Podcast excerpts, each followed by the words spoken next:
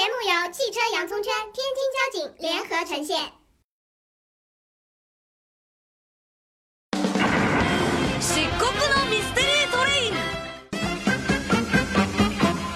小伙伴们，大家好！新的一年的工作正在如火如荼、火急火燎、着急忙慌的进行着。外卖小哥们也跟着大家伙的干劲儿跑了起来，骑电动车的、骑摩托车的，还有骑自行车的。外卖到，外卖到，外卖小哥就来到。但是聪哥那天在路上就看见了这样一件事儿：正在送餐的外卖小哥给正在催了八遍的顾客送餐，这一开门可让他一筐的午饭摔得稀碎。完了。这回损失惨重。其实类似于这种事情，我们也经常看到：开车门撞了自行车的，撞了骑摩托车的，甚至还有撞了汽车导致大事故的。一个个血淋淋的案例摆在我们面前，开车门杀伤力到底有多大？其实你想想，疯狂的石头里，最后道格的归宿，你就知道了。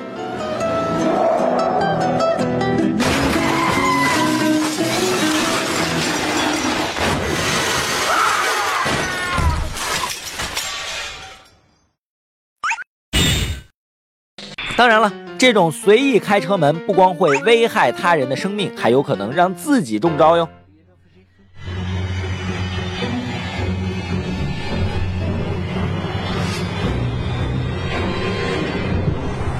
OK，都 now。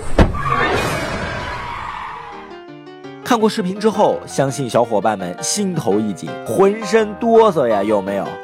有专家就曾经分析过。开门瞬间相撞带来的伤害是非常大的，其中很大的安全隐患在于车门的上角，半开的车门上角正好对着骑车人的头部或颈部，时速四十公里撞击的时候，它的冲击力相当于用百米冲刺的速度冲向一个锥子，结果往往是非死即伤，简直堪称开门杀。其实，对于开门杀这种事情，在法律上早就有很多规定了，我们一起来看看天津交警姐姐是怎么说的吧。路边停着的汽车开车门行为往往是突然发生的，而对于正常行驶的摩托车和非机动车，面对这种情况往往来不及反应，结果经常是侧摔或者是撞车，后果不堪设想。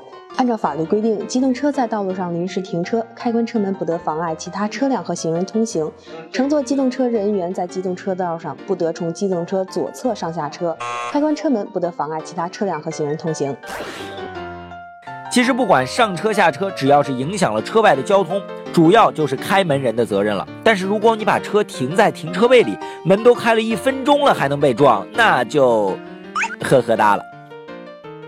添加微信公众号“汽车洋葱圈”，回复“责任划分”，我们把更多详细的责任划分内容告诉你哟。打开微信，添加公众号，搜索并关注“汽车洋葱圈”，更多精彩内容等着你哟。其实发生这种事故的根本原因还是自己的安全意识太差，开门的时候光顾着自己方便，一点不顾及前后方行人车辆，不出事儿才怪。作为司机啊，如果能看到反光镜里车后的情况，在后座乘客下车的时候多提醒一句，这种事故就能避免。在我们平时打车的时候，就会发现很多出租车的左后门从里边是打不开的。其实这是因为有很多职业司机就会把左后门的儿童锁锁上，车内乘客发现左侧车门无法打开，就会自己选择右侧车门下车。聪哥觉得，为了家人的安全，我们不妨学习一下职业司机的做法，把左后门的儿童锁锁上吧。这在日常驾驶中能有效的降低开门杀的出现。前些日子火爆的荷兰式开车门方法，相信很多小伙伴都知道。其实用这种方法开车门。就是为了让乘客能看看后方是不是有行人和车辆。聪哥认为，不管是荷兰人开车门还是中国人开车门，养成好的开门意识才是最重要的。坐在前排，从后视镜里看一眼；你要是坐在车的后排，就回头看一下。养成好的开门意识，就不会酿成开门杀了。